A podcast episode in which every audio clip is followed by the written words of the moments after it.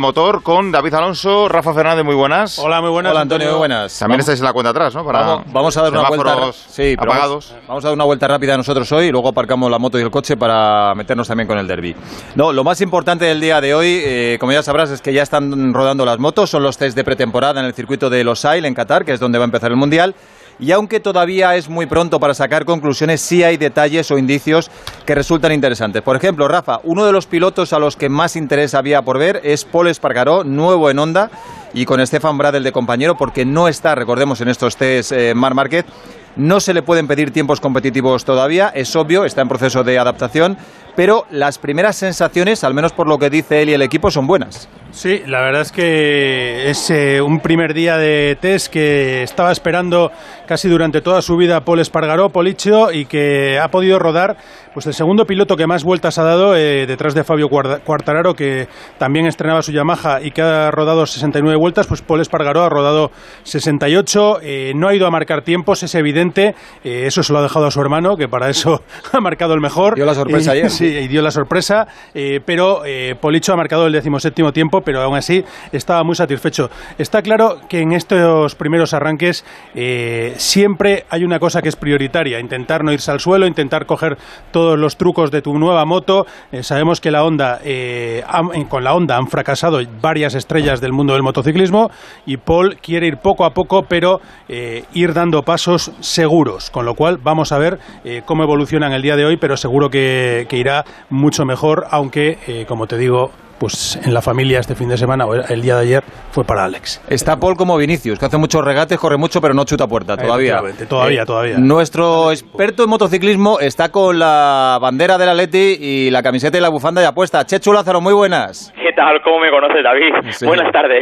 Eh, se, van a juntar los test de, pretemporada, eh, tanto tiempo esperando las motos, por fin están rodando, pero a mí me da que hoy vas a estar más pendiente de lo que pasa en Uganda. Eso, digo, eso de poner un ojo en, en el partido bueno, los dos ojos en el partido y no sé, y a lo mejor el ratito del descanso y tal, pues en, los test, unos test que, que ahora mismo, mira, eh, están ya en marcha la segunda jornada, quedan tres horas, todavía eh, hace sol en Qatar, ya sabemos que, que, la pista influye mucho en los tiempos, que cuando bajan las temperaturas, cuando cae la noche, que es en horario de carrera, es cuando más rápido se va, pero ya no podemos hacer una idea de cómo están rodando. Hoy ya Bradel, que está liderando la clasificación, rodó más rápido que el tiempo del mejor tiempo de ayer de Alex Espargaró, y ojo porque segundo ya se ha puesto ahora mismo con el tiempo que acaba de hacer Paul Espargaró. Un Paul Espargaró que mira, que ayer decía eso sí, no había encontrado todavía el límite de la onda, de la onda y decía y prometía incluso que dice necesito incluso caerme para ver dónde está el límite no se ha caído todavía por en el día pero fíjate ya está solo a 15 milésimas de su compañero de su compañero de equipo digo compañero de equipo porque es el probador de onda y muy probablemente tenga que competir en la carrera de Qatar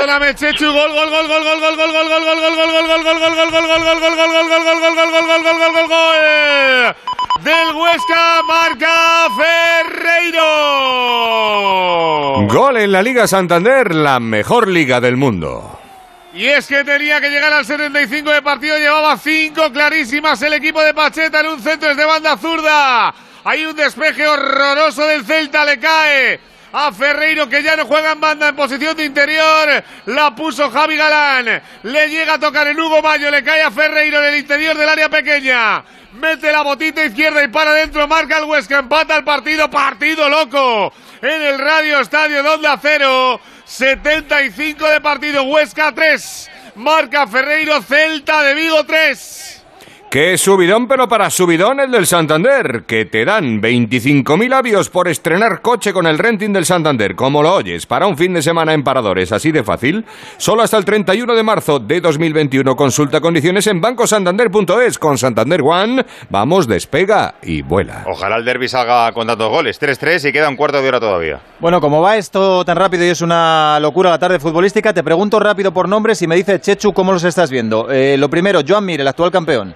Eh, muy fijo, eh, muy muy persistente, muy muy tranquilo y ayer hizo el tercer mejor tiempo y dijo eso, eh, de momento no estaba intentando rodar rápido, pero le salen muy rápido y muy fácil los tiempos. Jorge Martín, el debutante en MotoGP con Ducati. Encantado, encantado. Además Jorge disfrutó, disfrutó, decía que tenía que aprovechar esta temporada porque es la temporada de rookie, no va a tener presión y de momento le está encantando. dice que ha llegado a poner la Ducati a 347 y no había rodado nunca así en su vida. Venga, y el último, Alex, el hermano de Paul, que ayer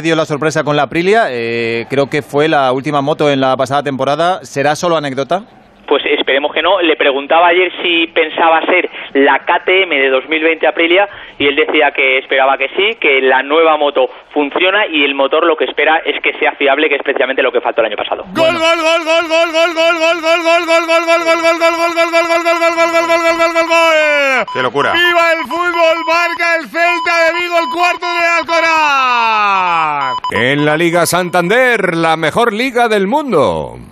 Había tenido una Santi, mira, hacía tan solo un minuto. ¡Qué partidazo, qué locura! Le cae el balón a la diestra, Diego Aspas levanta el periscopio, se frena. Mete el interior, la deja templadita, llega Fran Beltrán. Le mete con la diestra el zambombazo, paro largo, no puede llegar Álvaro. Marca el Celta de Vigo el cuarto de la tarde. Se vuelve a adelantar el equipo de Caudet, 76 de partido. Y que siga la fiesta. Huesca 3, Celta de Vigo. Marca Fran Beltrán, 4. Pues subidón, otro subidón, pero para subidón el del Santander, que te dan 15.000 avios por traer tu nómina, como lo oyes, para un viaje a Europa. Así de fácil, solo hasta el 31 de marzo de 2021. Consulta condiciones en bancosantander.es. Con Santander One, vamos, despega y vuela. Está Pereiro hoy cantando más goles que adelantamientos en alguna carrera de Fórmula 1. Impresionante.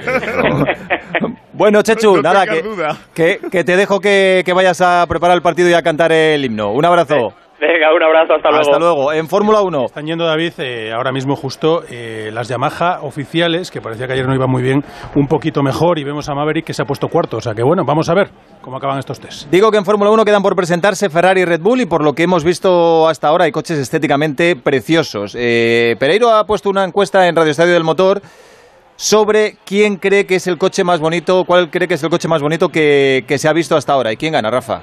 Pues eh, Pereiro eh, gana el ping, ¿no? Gana el pin, sí, sí. Gana el pin. Hicimos- Oye, yo me quedo con el Aston. Martin, mira, fíjate. Yo me quedo Aston con los Martin, chulos, eh, o pero sea, sí ha ganado Ferrari. Alpine, eh, o sea que eh, la gente está con Fernando Alonso, ¿no? Eh, yo creo que sí, el algo tendrá que ver, ¿no? El coche es muy, muy bonito, pero ya hemos bonito. dicho Ah, mil veces es que esto no es un concurso de belleza, sino es un campeonato de Pero si velocidad. corre. Y de fiabilidad, porque si es veloz pero no es fiable, tampoco llega muy lejos. El miércoles, por cierto, se presenta el Ferrari. Y cerramos, Antonio, eh, despedimos con un gesto que se ha hecho viral porque hay muchos jóvenes eh, que no van de fiesta o de botellón saltándose las normas, que cumplen estrictamente las reglas que tocan ahora y que se esfuerzan por eh, conseguir su sueño. Por ejemplo, Carlos Alegre, el ya conocido como chico de la farola, ya sabes, ese chico que estudia automoción en los ratos libres que le deja su trabajo de reparto de comida a domicilio, que fue captado en una instantánea que se ha hecho viral en todo el mundo por un policía local en el barrio de Pedralejo, en Málaga.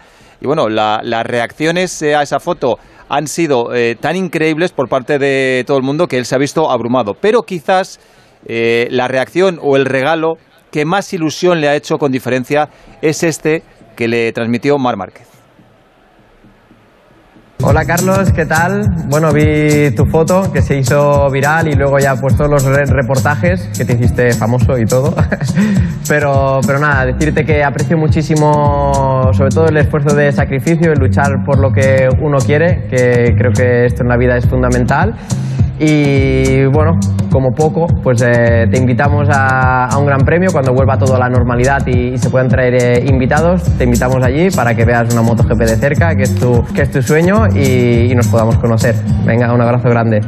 Bueno, pues mejor regalo imposible. Ya te digo, oye, que nos manda, nos manda Pereiro el informe final del accidente tremendo de Romain Grosjean, que todos nos acordamos de él.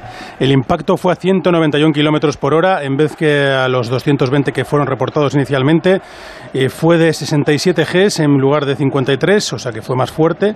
eh, y la fuerza del impacto hizo que el rail central de la barrera fallara con una deformación significativa de los raíles superior e inferior. Eh, esto, pues imagínate, eh, bueno, lo que vimos todos, que, que- que el milagro se produjo y que Román disfrute de su segunda vida. Muchos Vida. milagros en uno solo, en ese accidente. Gracias, chicos. Gracias, Hasta David. luego. Gracias, Rafa. Primera división. Dame un segundo, Antonio.